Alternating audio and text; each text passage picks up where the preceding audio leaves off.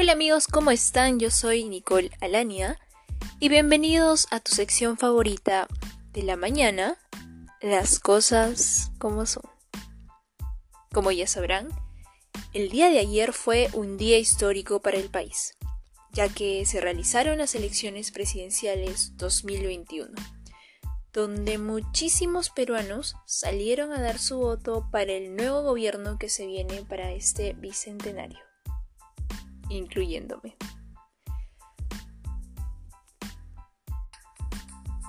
Hoy, lunes 12 de abril, les tengo preparado el siguiente tema y es sobre responsabilidad y conciencia.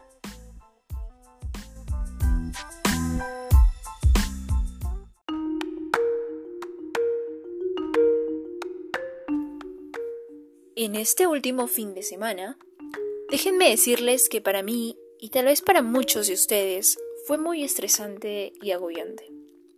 En particular, quisiera contarles que estas fueron mis primeras elecciones, en la cual pude ejercer mi deber cívico como ciudadana peruana votando según mi criterio.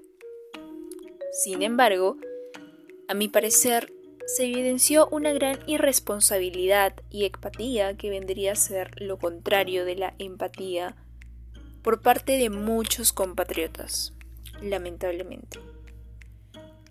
Muchas de las personas que ya habrán votado me dirán que es muy común ver este tipo de cosas, que los miembros de mesa no se presenten, que haya largas colas y todo eso.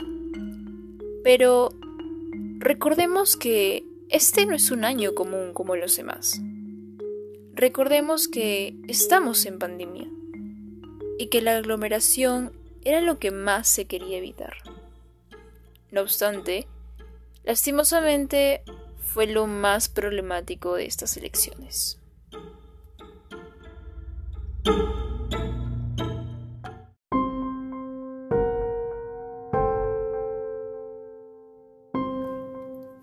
Pese a lo ocurrido del año pasado, con las grandes marchas y terribles pérdidas sucedidas, nuestro país sigue cayendo en las garras del egoísmo, irresponsabilidad e inconsciencia. Y es que un día como ayer, teniendo la oportunidad de hacer un cambio histórico, de realmente luchar unidos para un mejor gobierno y estabilidad política, sin la necesidad de poner en peligro nuestra vida y tan solo yendo a ejercer el deber de todo ciudadano. Es que lamentablemente muchas personas no quisieron ser partícipes de esta causa, faltando sufragar o peor aún, incumpliendo su deber como miembros de mesa. Además, personas jóvenes y de estado no vulnerable teniendo la posibilidad de poder ocupar su lugar muchos de ellos decidieron no hacerlo, ocasionando que las colas se aglomeren y muchas más personas de la tercera edad esperen horas y horas. Lo cual para mí, déjenme decirles, fue un hecho muy indignante. Personas de tercera edad, aunque ya no tengan la obligación de votar, sigan yendo por querer cumplir con ese derecho y sumar su voto a estas elecciones.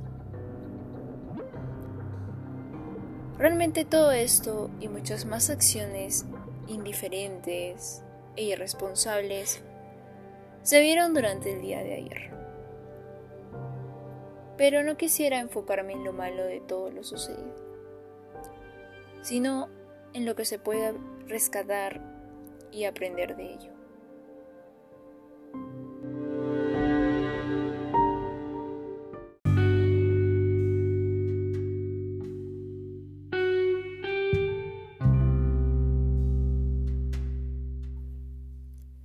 Como no es novedad, si tanto nos quejamos de lo mal que está nuestro país, de lo cansados que estamos de la misma política corrupta, del abuso de poder y de la irresponsabilidad e inconsciencia de nuestros gobernantes, sin siquiera pensar qué hacer para transformarlo. Imagínense cómo sería si tan solo usáramos ese tiempo de quejarnos sobre nuestro gobierno para empezar a investigar y analizar sobre el por qué seguimos repitiendo los mismos errores, sobre el por qué esperamos realizar grandes disturbios en las calles para hacer justicia, el por qué esperar cinco años más para hacer el cambio si realmente podemos hacerlo desde hoy y desde ahora. ¿Por qué no hacemos algo empezando por nosotros mismos? Por ser responsables y empezar a cumplir nuestros deberes como ciudadanos, por empezar a ser empáticos con nuestros compatriotas y a ser conscientes de nuestros actos ante la sociedad. Si nos ponemos a pensar en las clases de personas que nos gobiernan, muchos creeríamos que son tal cual somos nosotros el claro reflejo de lo negativo de los peruanos. Y es por ello que si realmente queremos buscar ese cambio, empecemos por uno mismo.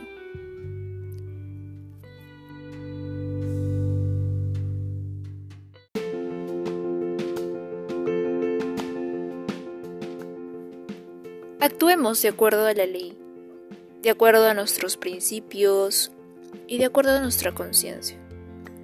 Actuemos con responsabilidad para lograr que la nueva generación actúe de la misma forma o mejor. Busquemos ese Perú que tanto anhelamos para dejar de quejarnos y empezar a admirarnos. Seamos conscientes de lo que tenemos y de lo que somos, para empezar a valorarnos y poder demostrarnos que con responsabilidad y conciencia todo se puede lograr, hasta lo más imposible.